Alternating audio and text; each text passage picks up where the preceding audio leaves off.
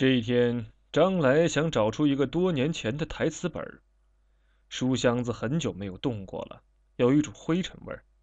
他一本本的移动着那些陈年旧书，突然闻到了一股金属的气息，他马上有了一个不祥的预感。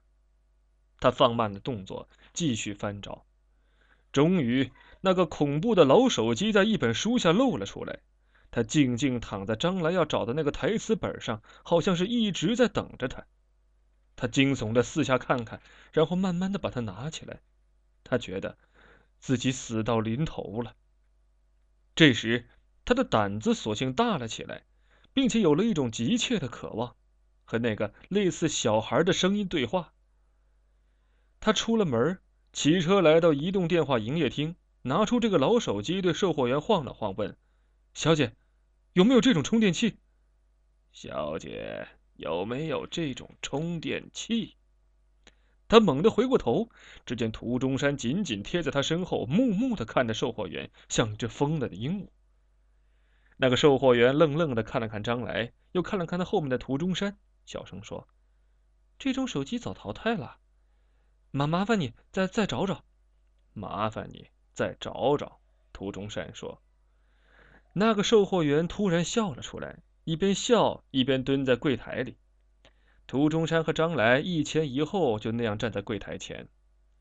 那个售货员终于找到了一个匹配的充电器，张来交了钱，快步走出，涂中山也快步跟出去。张来突然站住，转过身看着他。他身上的衣服已经破破烂烂，脏得很，他的脸呈土灰色，难看极了。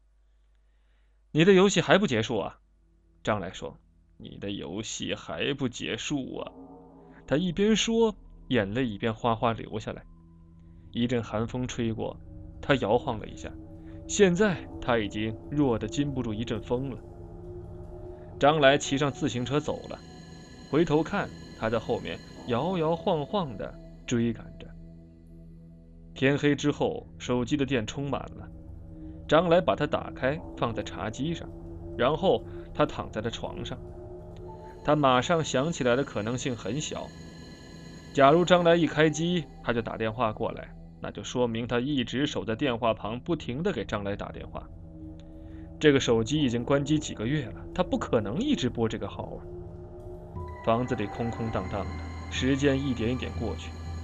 张来回想南店子那个马明波，回想乌堂西装革履的在街上漫步，回想总是出其不意出现在他背后的涂中山。突然，手机响了起来，张来扑棱一下坐直了起来。他来了。张来下了床，颤颤地接起电话，那个类似小孩的声音急不可耐地响起来：“你快疯了！你你是谁？”他对着手机大声喊，对方已经挂了。我是涂中山，有人在门外低低地说。